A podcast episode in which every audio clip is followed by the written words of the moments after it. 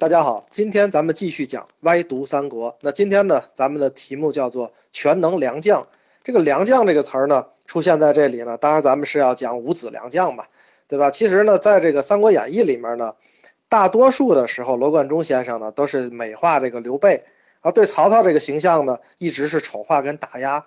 啊，但是事实上呢，曹操这边这么多人里面，唯有一个人在罗贯中先生的心中还是不错的，而且在整部书里面也没有写他什么坏话。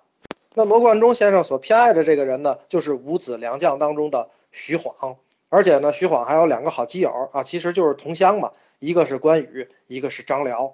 那我们再说呢，《三国演义》之外的啊，接近于正史的《三国志》里的记载，在《三国志》里。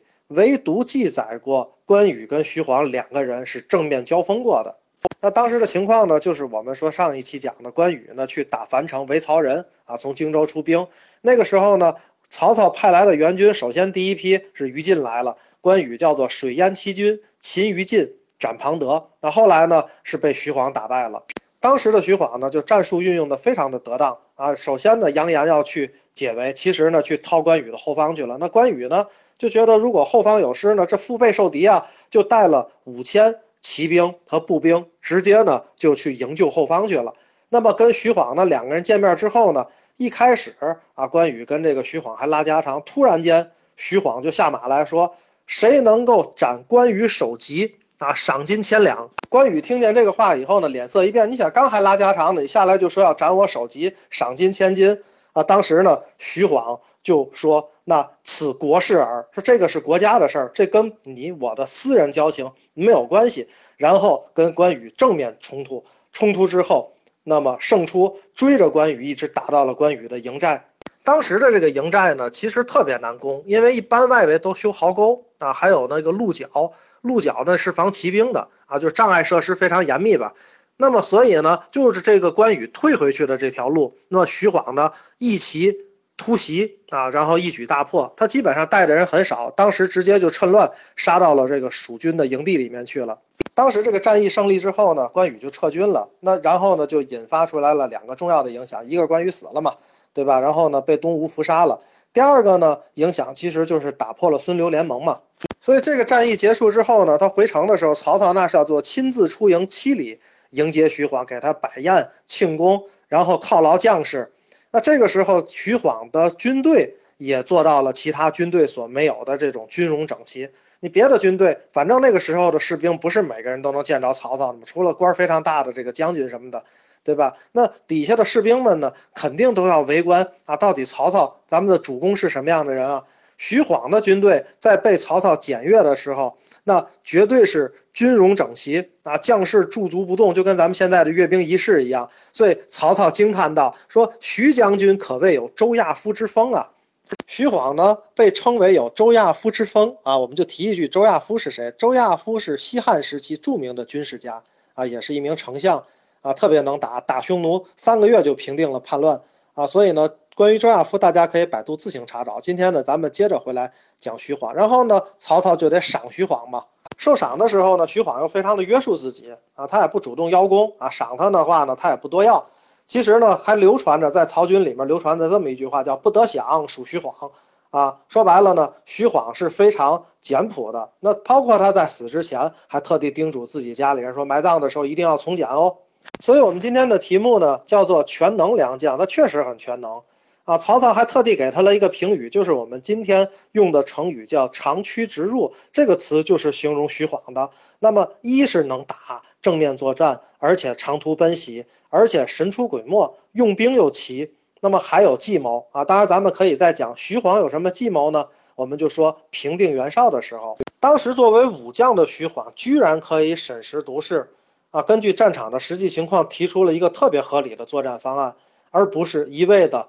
这种斗狠用强啊，打益州的时候呢，当时是等于袁谭和袁尚啊两个人呢在争这个继承权。那时袁绍已经没了。那么在攻城的时候，徐晃呢给曹操了一个建议啊，建议什么呢？建议曹操呢去招降益州啊，争取能够兵不血刃拿下他。因为什么呢？因为你如果要打下他，后面你在打每一个城的时候，他可能都会严防死守。如果你能够兵不血刃的去招降他，后面的城池可能也能够望风归降。徐晃在这一点上呢，体现出来了他的智谋啊，他跟那些穷兵黩武的人是不一样的啊。那其实呢，到后世啊，还有很多的这种能打仗的人，他还经常去做那些屠城等等的这些事儿。当然，一方面是有威慑力，但是另一方面，你会造成后面的一些城市，那他他会死守。绝不投降的城市，他会跟你战斗到最后一个人，这样大大的去提高了你攻占的成本。徐晃的一生当中呢，经常都是这样的硬仗啊，包括呢一些冲锋队的角色都是他来完成的。比如说呢，去乌巢烧粮草啊，打袁绍的时候扭转战机就是徐晃干的这个事儿。比如说呢，刚才咱们说那硬仗打关羽那是一场硬仗，那打吕布呢，打马超啊，他都赢了呀。所以徐晃确实是一个。全能型的人才，这样一个全能型的人才呢，在整个的三国历史舞台上稍微有一点遗憾，就是无从查起他的出生年月啊。当然，李大刚先生呢写《歪读三国》的时候，特地去考证了一下徐晃的出生年月，大概推测了一下，徐晃呢根据记载他是卒于二二七年啊，当时呢是五十九岁。那倒推的话呢，他可能生于六九年，但事实上呢，在《三国演义》和《三国志》的记载里面，他应该比这个年龄大。考证这件事情呢，《演义》里有一个记载，《三国志》里有一个记载。《演义》的记载呢，记载当时是曹洪丢了潼关啊，然后曹操责怪说：“你看曹洪年幼，脾气暴躁，徐晃你得小事儿啊，对吧？你怎么不拦着他呢？”徐晃当时说：“累策不从嘛。当时我在关上点粮车的时候，那小将军已经下关了，我怕他有失，我就赶去了，然后中了贼奸计嘛。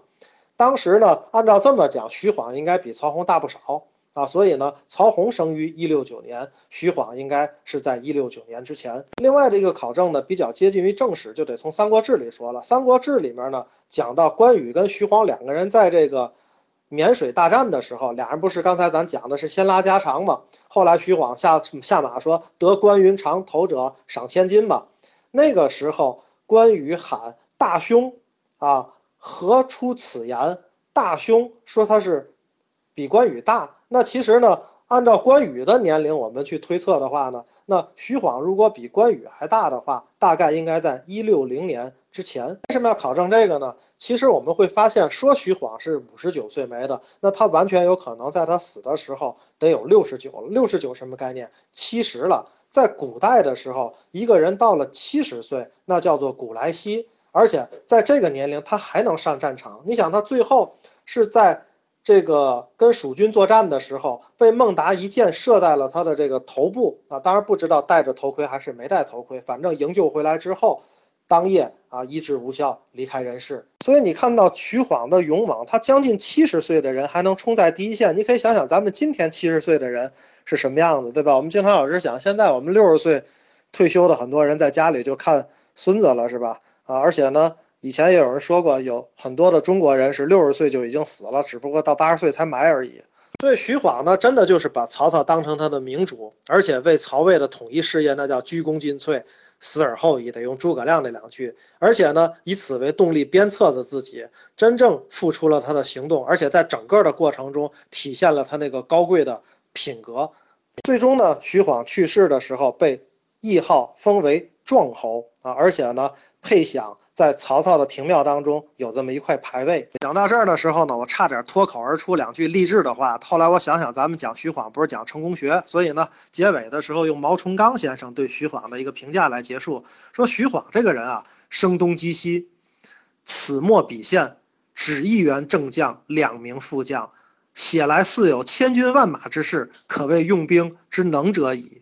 晃之战沔水，与张辽之战合肥，仿若相类。两人皆有大将才，故关公之友善啊，确实嘛，三个好基友嘛，啊，所以呢，我们今天的徐晃就讲到这里。大家喜欢看《歪读三国》的原著呢，原文啊，可以关注“歪读三国”公众号。如果喜欢听我讲呢，可以关注我的公众号，叫于少博，少年的少，伯乐的伯。在那里呢，我除了讲历史，还讲量子物理，还讲很多其他的故事啊。谢谢大家，今天就讲到这里。